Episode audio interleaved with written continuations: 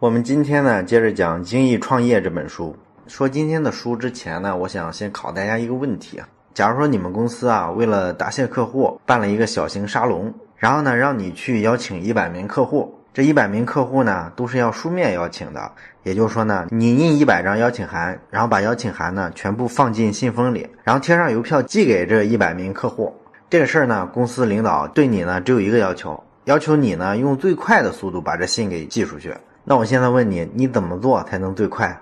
其实呢，你大概是有两种策略的，对吧？一种呢是一封一封的做，也就是说拿到这封信，把邀请函塞进信封，用胶水粘起来，把邮票贴上，这套流程呢重复一百次，这一百封信就全部弄完了，对吧？那还有一种策略呢，是把这几个工序分别批量的做完，比如说把这邀请函啊放进信封里，这个动作呢重复一百次。再把所有的信封全部封口，然后重复一百次，完了再贴一百张邮票。这两种做事的速度啊，你觉得哪种更快？可能你一听了，第一反应是肯定是集中起来做更快啊。你把邀请函放进信封里，然后重复一百次，肯定是越来越熟练，然后越来越快啊。你一封一封的弄啊，要塞进信封里，然后粘起来，然后贴票，这几个动作要来回的倒，那你就有个切换时间，需要有反应时间，这个肯定就慢很多啊。你看这个听上去是不是很有道理啊？但是这个实验啊，好多人都做过，实际情况呢恰恰相反，确实一封信一封信的弄呢，速度要更快，而把这个动作分解了，批量的去做同一个动作，这个策略是更慢的。那我们直觉里觉得应该更快的办法，为什么最后效率却最低呢？很简单，你光算了批量的做的时候，熟练程度提高了，造成的这个速度提升，但是你忽略了别的时间呀。你比如说，你要把这一百张邀请函全部塞进一百个信封里，塞完之后，你桌子上可就堆满了呀。堆满了之后，你要规制一下，整理一下，肯定要把信封码的整整齐齐的吧？这是不是要花时间？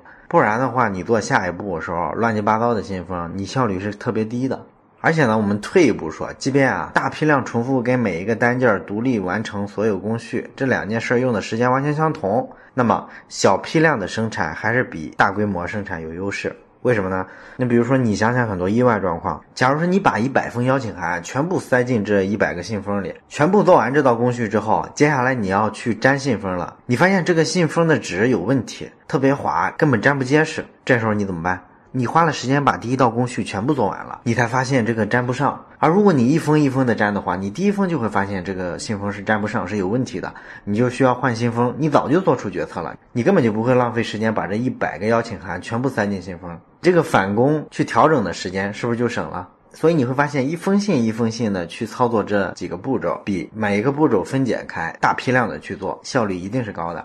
那我为什么要开头讲这个例子呢？因为今天我们要讲的主题就是精益创业的这个小步快跑、快速调整的这个思想，其实并不只针对于创业。因为我们讲创业的这个书啊，可能很多人还是会困惑，他可能觉得呢，讲创业的书啊实在太多了。可是呢，世界这么大，最后真能创业的有几个人呢？那我为什么要知道怎么才算精益创业呢？刚才这个例子啊，它就是一个答案。虽然说呢，这本精益创业确实是讲创业方法论的书，但是它却适合所有认真做事儿的这个普通人听。因为听完这本书，你会有一个清晰的感觉，就这本书呢，本质上其实不能算是完全在讲创业，它其实讲的是我们怎么看待世界这样一种思维模式，以及呢，我们做事儿怎么才算科学，怎么效率才会更高，这是一种方法论层面的东西。不管你有没有创业，其实这个思维、这个方法是同样适应的。那接下来我们就讲一下精益创业的思想用在创业之外的其他地方的几个例子。那前两个月的时候啊，有一个电视剧特别火，叫《人民的名义》，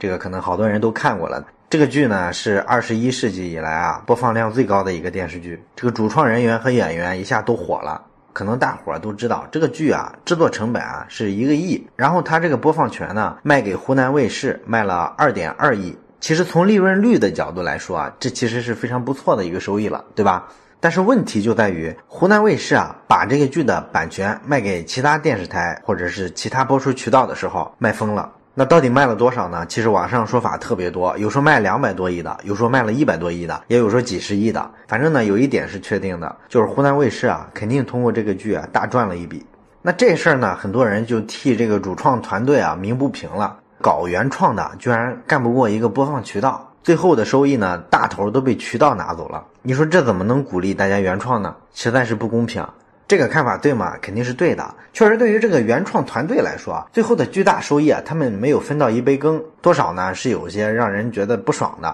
但是呢，咱不是讲了精益创业的思维吗？用精益创业的思维模式啊，去思考一下这件事儿，可能问题就解决了。怎么解决呢？好多人都追美剧，什么《权力的游戏》啊，《行尸走肉》啊等等。大家知道美剧都是怎么生产出来的吗？第一季、第二季这么去拍的，每一季呢，他都会拍一个几十分钟的样片，可能交代了一些主要的人物关系啊、矛盾冲突啊、故事的背景啊等等等等。然后呢，他们会随机抽样，抽样邀请啊几十个观众，然后让他们参加一个小型的这种试映会，现场你们去看，现场反馈打分儿。然后呢，主创团队会根据这个观众的反馈啊，来决定哪些剧情要修改，然后哪些演员呢需要调整，以及最重要的这个剧啊有没有市场前景，要不要砍掉。如果调整完了，观众觉得 OK，那第一季就开拍。然后每一季呢结束的时候，制作方啊、电视台啊会根据收视率和观众的意见再做一次决策，决定这个剧啊是砍掉还是说继续订购下一季的内容。你看他们这个操作方式，基本就是个精益创业的模式，对吧？就是说付出一个小成本去做一个非常简单的产品，然后去试一下错，然后一步一步往前走，然后每一季播完了之后呢，再看市场反应，然后再调整，一点一点的往前小步快跑，这就是非常典型的精益创业的思维用到了电视剧上。这样对于采购电视剧的频道来说，其实是特别划算的，因为他们能把这个失败的风险降到最低，保证呢播出来的电视剧啊总是最好的，因为特别差的都砍掉了嘛。这样他们采购这个钱花的就比较值。那对主创的团队来说，其实也是有好处的，因为你一开始的样片儿就能接受到观众的反馈，后来呢，你拍的第一季市场反应你都能看得到，这样呢，其实你心里就有一个预期，你大概可以知道你这个作品啊到底叫不叫好，叫不叫座，就不用像《人民的名义》的制作团队一样，你在一个黑箱子里去操作，你自己也看不见，也不知道这个效果到底好不好。那湖南卫视来收你呢，你只能试探着喊一个价。二点二亿，人家买了，那就是个一锤子买卖。你到最后发现人家挣海了，你悔青了肠子的时候，实际上也没有用了。我们再讲一个设计上使用这个精益创业思想的一个例子。可能有人觉得，设计这个东西不是要很依赖这个设计师的个人审美吗？这个东西还能小步快跑，及时调整？答案是能。美国前总统奥巴马之前在竞选的时候啊，见过一个竞选网站。这个竞选网站它的设计非常简单，就是说奥巴马的一张大图片，下边一个小按钮，点这个按钮呢就能进入捐款的页面，你可以出钱支持奥巴马的竞选经费。那问题就在于设计师应该放哪张奥巴马的图像呢？当时呢有这么几种备选的方案。奥巴马的图片有三张，第一张是很大一个奥巴马，背后呢是他竞选的旗帜和普通群众，那意思是人民群众是我的后盾呐。另一张呢是稍微小一点的奥巴马，他身处选举的这种旗帜以及群众的中间啊，他大概是接受了党的教育，知道从群众中来到群众中去。那第三张呢是奥巴马他们一家三口的一个合照，有点花式虐狗的嫌疑。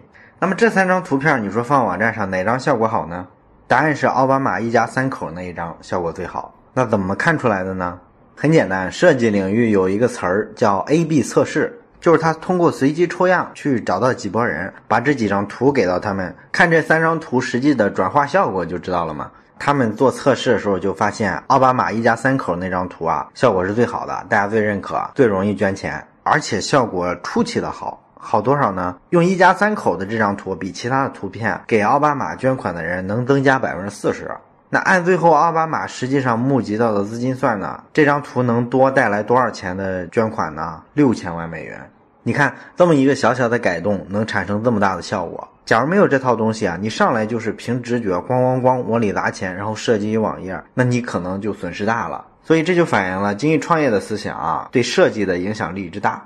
然后我们再说一个医院的例子。我们知道医院里啊，经常特别忙碌，然后效率看上去呢也不是很高。有一个地方特别明显，就是医院的化验室。那很多医院的这个化验室啊，它要对这个血样化验的时候啊，通常是每小时收集一次。为什么呢？因为这个抽血的医生呢，他通常会在一个小时之内收集到很多病人的这个血样，然后呢，他会把这些所有的样本啊一块儿拿到化验室去，所以就是一小时拿过去一次，因为他不愿意来一个病人就送一次，来一个病人送一次，这样他会跑好多趟嘛，所以他就攒一下，一个小时送一次。但是呢，这样做有一个问题，什么问题呢？就是病人啊需要等太长的时间才能拿到化验结果了。那这个化验结果拿不到呢，又会影响后续的测试啊、诊断啊这些环节。如果我们有精益创业的思维的话，我们就知道这时候应该改一下流程，对吧？应该让医生呢每次拿到一两个病人的血样之后，立马送到化验室去。好处是化验室肯定会化验的更快，因为你想，如果你大批量的给我拿过好多血样来，那化验室的人就需要小心翼翼的来对接，把这些血样分拣开、归类，然后一一对应好、编好号。这个其实非常浪费时间的，它都是在化验这个事儿之外浪费的时间，其实是降低很多效率的。你如果每一两个病人抽血抽完就拿过来，这是小批量的东西，他顺手就给你化验完了，他根本就不需要做这个分拣、归类、对应的这个工作，所以其实大大提高了这个化验的效率。化验效率提高了，病人等的时间就更短，然后主治医师你的反馈啊、治疗啊就会更快，这样整个医院的运转效率都提升了，整个医疗成本都降下来了。现在呢，很多医院它的化验室已经采用了这种精益创业的思想，开始小批量、快节奏的去化验，应对这个化验室医疗资源不够用的问题了。我们最后呢，再延伸一下，我们在讲重新定义公司那本书的时候啊，我们其实讲过一个概念，就是谷歌这种公司啊，它的组织形式啊，跟传统的企业有非常大的不同。大家想想自己家的公司，大部分的传统的企业、传统的公司啊，其实都是条块分割的。什么叫条块分割呢？就是说我们在公司里每个人其实更像一个螺丝钉，也就是说我们每个人呢负责是一件完整的事儿里面的一个环节。你比如说吧，市场部就主要负责开拓客户，然后开拓完客户之后呢，他就把这些客户啊交给后台的客户服务部门。然后呢，客服部门就对接。如果这个客户呢成交了，要签合同，啊，他把合同交给法务。然后再完了之后，如果有什么售后服务，那我们有专门的客服部门去对接。那看上去呢，大家各司其职，各管一摊儿，好像挺有效率的，跟富士康的流水线一样。那它的管理逻辑就是，你只负责一块简单的业务，那这块业务你熟练了之后，效率会提升的非常之高。于是呢，整个公司的运作效率就提高了。这个想法很理想化，但是呢，它忽略了一个地方。有一个地方的成本非常之高，就是内部的沟通成本。因为你每人负责一块儿，是你自己那一块效率高了，但是当你把你要负责这一块跟下一个环节对接的时候，这个沟通环节就特别多，而且呢，特别容易造成这个信息不对称，然后引起失误。其实呢，对于企业的效率来说，反而是降低了。我们看很多互联网公司啊，用的都是项目制的这个管理方式。那一个客户从谈判到达成到后期的维护，全部由一个人来全权负责所有流程。如果说你遇到什么法务的问题啊、财务的问题啊，你说这些东西特别专业，我做不了怎么办？公司的同事都可以帮你忙啊，这就是一种协作嘛。你需要帮忙、需要协作的时候，还照样协作就是了。但是跟这个客户有关的所有事情，你都是第一责任人。这种管理方式就是咱们讲的重新定义公司里谷歌对管理逻辑的一个重新梳理和创新，而这个东西背后的思想内核呢，就是咱们讲了这么多期的精益创业的思维，也跟咱一开始讲的这个信封啊，你一封信一封信的去粘的时候，比你批量的做一百次塞信封、粘信封、贴邮票，这个要效率高得多，也灵活得多，成本低得多，就这个道理。讲到这里呢，我们就讲透了精益创业的思想在创业之外的其他领域方方面面的应用。我相信你理解透了这个思维模式之后，你遇到很多其他的生活场景里的问题的时候，你可以多想一下，这个事儿用精益创业的思维有没有可能有更好的解决方案？好了，这本书我们就讲到这里，欢迎大家在留言区写下自己的收获，我们下本书再见。